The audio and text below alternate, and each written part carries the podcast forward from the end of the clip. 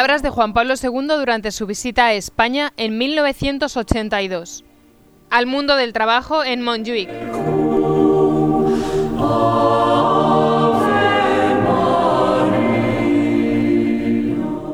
Queridos trabajadores y empresarios, me alegro de encontrarme hoy con vosotros en esta hermosa ciudad de Barcelona.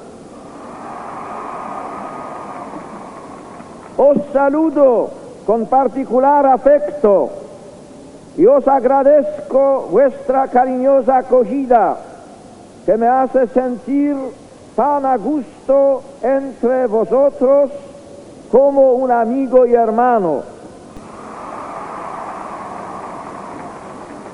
Os pido desde el primer momento que llevéis mi saludo a vuestros hijos y familias. A vosotros, queridísimos trabajadores y trabajadoras, a los presentes y a los ausentes, a los nativos de esta tierra o provenientes de otras regiones, así como a los de toda España, vengo a anunciaros el Evangelio del Trabajo.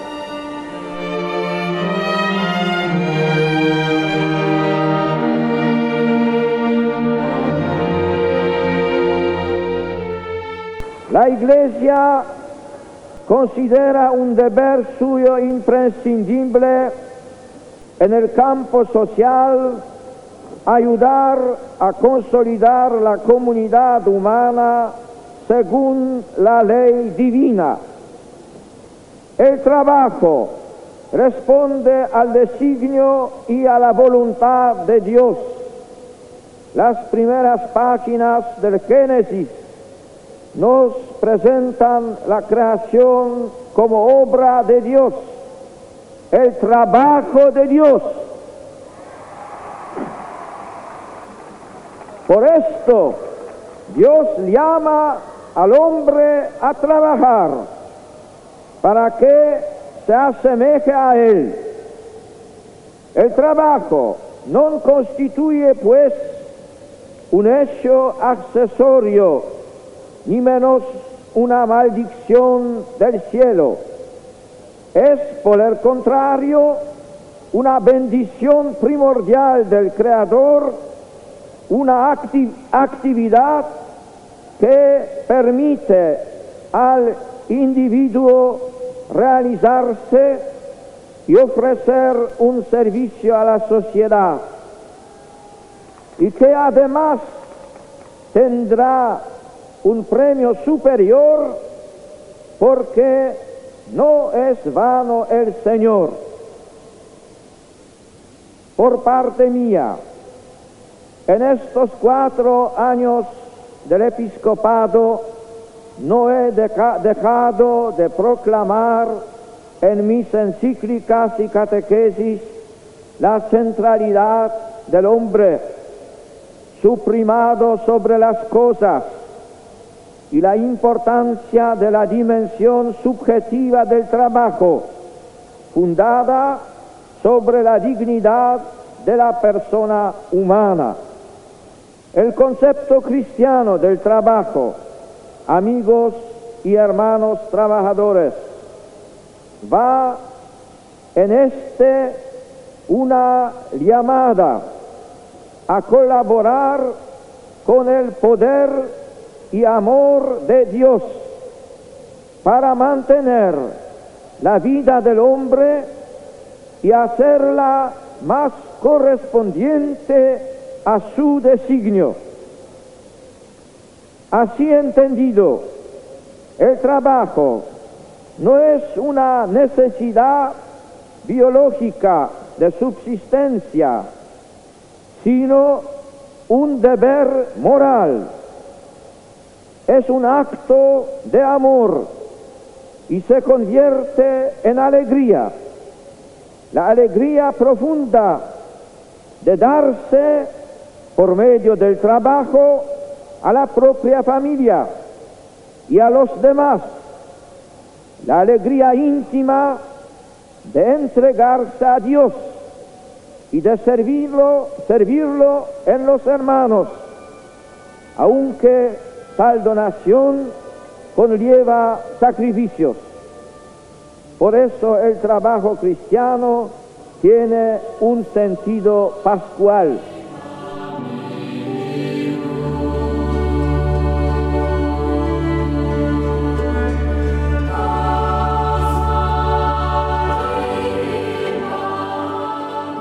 Vuestra laboriosidad tenaz y vuestro sentido de responsabilidad os hacen comprender, queridos hermanos y hermanas, que lejos están del concepto cristiano del trabajo determinadas actitudes de desinterés, de derroche de tiempo y de recursos que se están difundiendo en nuestros días, tanto en el sector público como en el privado. Por no hablar del fenómeno del absentismo, un mal social que no solo toca la productividad, sino que ofende las esperanzas y sufrimientos de quien busca y reclama desesperadamente una ocupación. El trabajo es ciertamente un bien del hombre y para el hombre. A este respecto, en la encíclica Laborem Exercens he subrayado que el trabajo es para el hombre y no el hombre para el trabajo. El trabajo y la laboriosidad constituyen un deber y un servicio a la célula familiar, a su vida, unidad, desarrollo y perfeccionamiento. Por esto, la razón de ser de la familia, decía hace tres años a los obreros polacos, es uno de los factores fundamentales que determinan la economía y la política del trabajo. La naturaleza rectamente entendida del trabajo no sólo respeta las exigencias del bien común, sino que dirige y transforma toda actividad laboral en cooperación eficaz al bien de todos, enriqueciendo así el patrimonio de la familia humana. Lo dicho anteriormente me lleva a tocar brevemente un problema que no es exclusivo de España, pero que la afecta en buen grado. Me refiero al paro. La falta de trabajo va contra el derecho al trabajo, entendido en el contexto global de los demás derechos fundamentales como una necesidad primaria y no un privilegio de satisfacer las necesidades vitales de la existencia humana a través de la actividad laboral. Es un problema urgente y que debe empujar cada cristiano a asumir sus responsabilidades en nombre del Evangelio y de su mensaje de justicia, de solidaridad y de amor.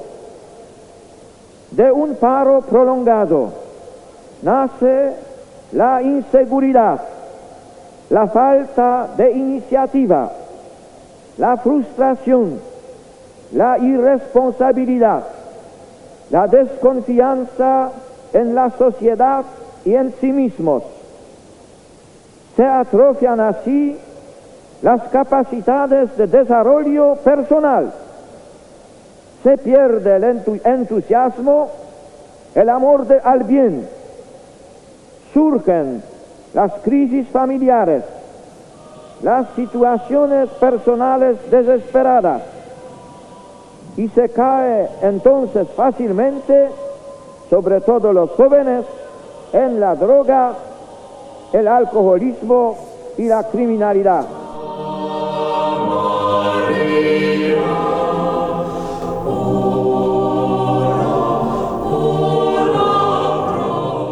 La Iglesia, a través de su magisterio social, recuerda que las vías de solución justa de este grave problema exigen hoy una revisión del orden económico en su conjunto.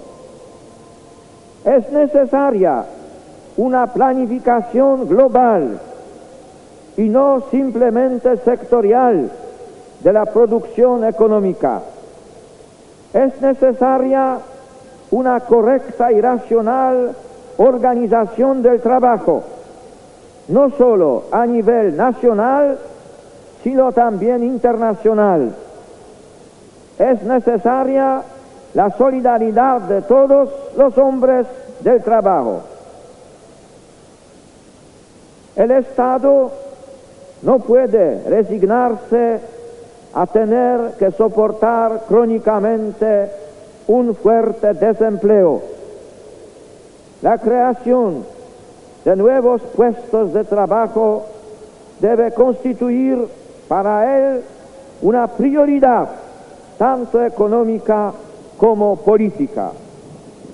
Pero también los empresarios y los trabajadores deben favorecer la superación de la falta de puestos de trabajo, manteniendo unos el ritmo de producción en sus empresas y rindiendo, otros con la debida eficiencia en su trabajo, dispuestos a renunciar por solidaridad al doble empleo y al recurso sistemático al trabajo extraordinario, que reducen de hecho las posibilidades de admisión para los desocupados. Me he detenido especialmente en este argumento tan actual. Sé que os preocupan otros muchos problemas referentes al salario, condiciones higiénico-sanitarias en el trabajo, protección contra accidentes laborales, el papel del sindicato, la participación en la gestión y beneficios de la empresa y la adecuada protección a los trabajadores venidos de otros, otras partes. Se trata de una problemática compleja y vital para vosotros, pero quiero repetiros una vez, una vez más no olvidéis que el trabajo tiene como característica primordial la de unir a los hombres. En esto consiste su fuerza social, la fuerza de construir una comunidad. Haced hincapié en ella y en los grandes valores cristianos que os animan. Llevad vuestra serenidad y confianza al lugar de trabajo. Iluminad vuestros ambientes de caridad y esperanza. Así os resultará más fácil encontrar soluciones justas.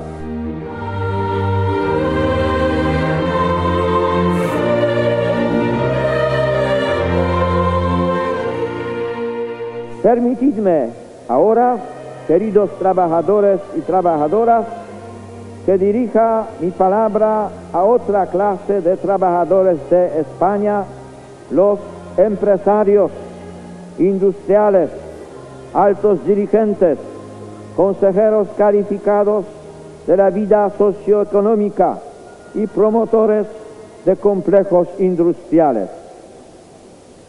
Saludo y rindo honor en vosotros a los creadores de puestos de trabajo, empleo, servicios y enseñanza profesional, a todos los que en esta querida España dan trabajo y sustento a una gran muchedumbre de trabajadores y trabajadoras. El Papa os expresa su estima y gratitud por la alta función que cumplís al servicio del hombre de la sociedad. También a vosotros anuncio el Evangelio del trabajo.